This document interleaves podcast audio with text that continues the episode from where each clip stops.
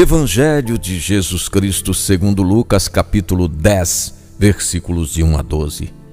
O Senhor escolheu outros setenta e dois e enviou-os dois a dois à sua frente a toda a cidade e lugar para onde ele mesmo devia ir.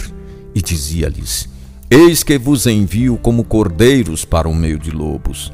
Não leveis bolsa, nem sacola, nem sandálias. Em qualquer casa em que entrardes, dizei: A paz esteja nesta casa. Comei e bebei do que tiverem, porque o trabalhador tem direito a seu salário. Curai os doentes e dizei: O reino de Deus está próximo. Quando não fordes bem recebidos, dizei: Até a poeira de vossa cidade sacudimos contra vós. Sabei que o reino de Deus está próximo.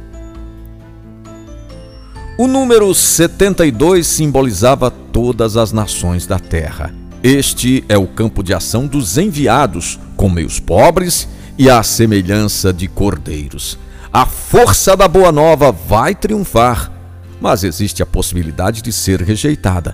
Nesse caso, até a poeira das sandálias, como gesto de purificação, deverá ser sacudida. Mas nem por isso a boa nova vai ser detida.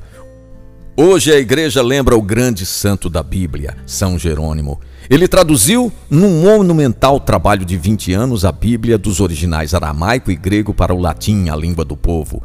Isso a partir de centenas de manuscritos. São Jerônimo dizia: ignorar a Bíblia é ignorar Jesus Cristo. Santo Agostinho complementa: há certa igualdade entre a palavra e a Eucaristia.